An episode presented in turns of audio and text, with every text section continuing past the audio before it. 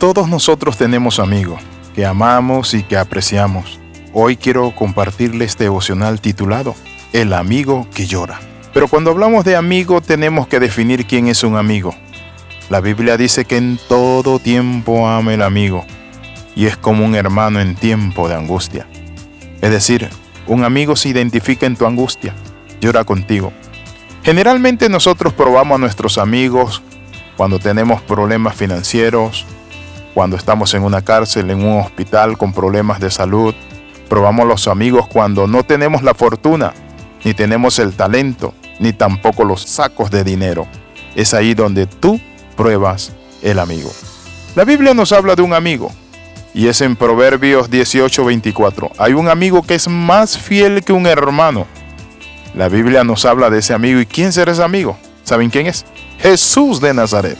En Juan capítulo 11, versículo del 33 al 35 dice que Jesús viéndolas llorar a Marta y a María y a los que estaban llorando se estremeció en espíritu. ¿Saben por qué? Porque él amaba a Marta y a María, pero también a su hermano Lázaro. Nuestro Señor Jesucristo nos enseña lo que es la verdadera amistad. La verdadera amistad está contigo en todo tiempo. La verdadera amistad llora con el que llora y se goza con el que se goza. El verdadero amigo, vamos a ver qué característica tiene. Lo primero, Jesús es nuestro amigo porque sabe que Él nos acompaña en la vida. Él dijo a sus seguidores, ya no les llamaré más siervo, porque el siervo no sabe lo que hace su Señor. Les llamaré amigo. Qué lindo es eso. Nuestro querido y amado Jesús está a la puerta de tu corazón. Jesús es un amigo que nos salva. Para mostrar su amor por nosotros, Él murió en nuestro lugar. Él dijo en Juan 15:13, Nadie tiene mayor amor que este que uno ponga su vida por sus amigos. Gracias Jesús por ser mi amigo. Yo recuerdo en cierta ocasión que tenía un grupo de amigos y me iba bien en los negocios, en los seguros y era el vendedor número uno. Pero una vez que bajé en la compañía por una serie de problemas y situaciones que se dieron, de las cuales no vale la pena ni siquiera hablar. ¿Saben qué? Esos amigos se apartaron de mí. Volví nuevamente a trabajar en los seguros y a triunfar y a vender y nuevamente se acercaron mis amigos. Pero yo aprendí algo, no eran mis amigos, eran conocidos.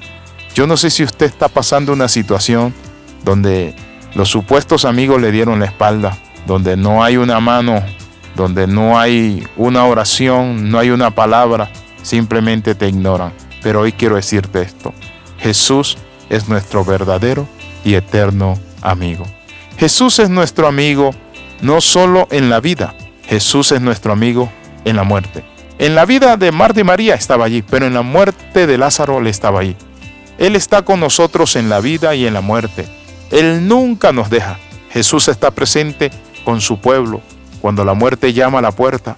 Él nunca nos deja ni nos abandona. David sabía esta verdad en el Antiguo Testamento y él dijo, aunque ande en valle de sombra de muerte, no temeré mal alguno, porque tú estarás conmigo. ¿Estás pasando un momento de enfermedad? ¿Estás pasando un momento donde sientes que la muerte ya te lleva? ¿O estás en un estado crítico o ya los médicos dijeron, ¿saben qué? Su enfermedad no tiene cura y estás en un hospital o en una cama postrado, toma la mano de Jesús en esta hora y dile, Señor, tú estás conmigo en la vida y en la muerte. Por eso el apóstol San Pablo decía, si vivimos, para Él vivimos, y si morimos, para Él morimos. ¿Eso qué significa? Que Él es poderoso en el tiempo de la muerte. El mismo morir resucitó de la tumba. La Biblia dice a la luz de la resurrección lo siguiente, ¿dónde está muerte tu aguijón? ¿Dónde sepulcro tu victoria? Gracias porque Jesús nos ha dado la victoria Dios nos ha dado la victoria por medio de nuestro Señor Jesucristo, nuestro querido amigo y hermano Jesús. Pero también quiero decirle algo, Jesús es nuestro amigo en la eternidad, en la vida, en la muerte y en la eternidad. Jesús declaró en el primer capítulo de Apocalipsis que Él tiene las llaves de la vida y de la tumba, que Él vino para darnos la eternidad en la eternidad Jesús nos dará perfecta unidad y comunión con Él. Vamos al tabernáculo que Él hizo para nosotros. Él nos dará vida eterna. Y él dice, yo conozco mis ovejas y ellas oyen mi voz y yo les doy vida eterna. En la eternidad Jesús nos dará eterna protección. Hoy tenemos que cerrar bien nuestros automóviles, nuestra casa y tener todas nuestras posesiones bajo llave y candado. Pero en el cielo tendremos la protección de Jesús sin peligro. El mal estará excluido para siempre. invito a orar. Señor, en esta hora te bendigo. Tú eres nuestro amado amigo Jesús. Entra a nuestro corazón, cámbianos, perdónanos y transfórmanos.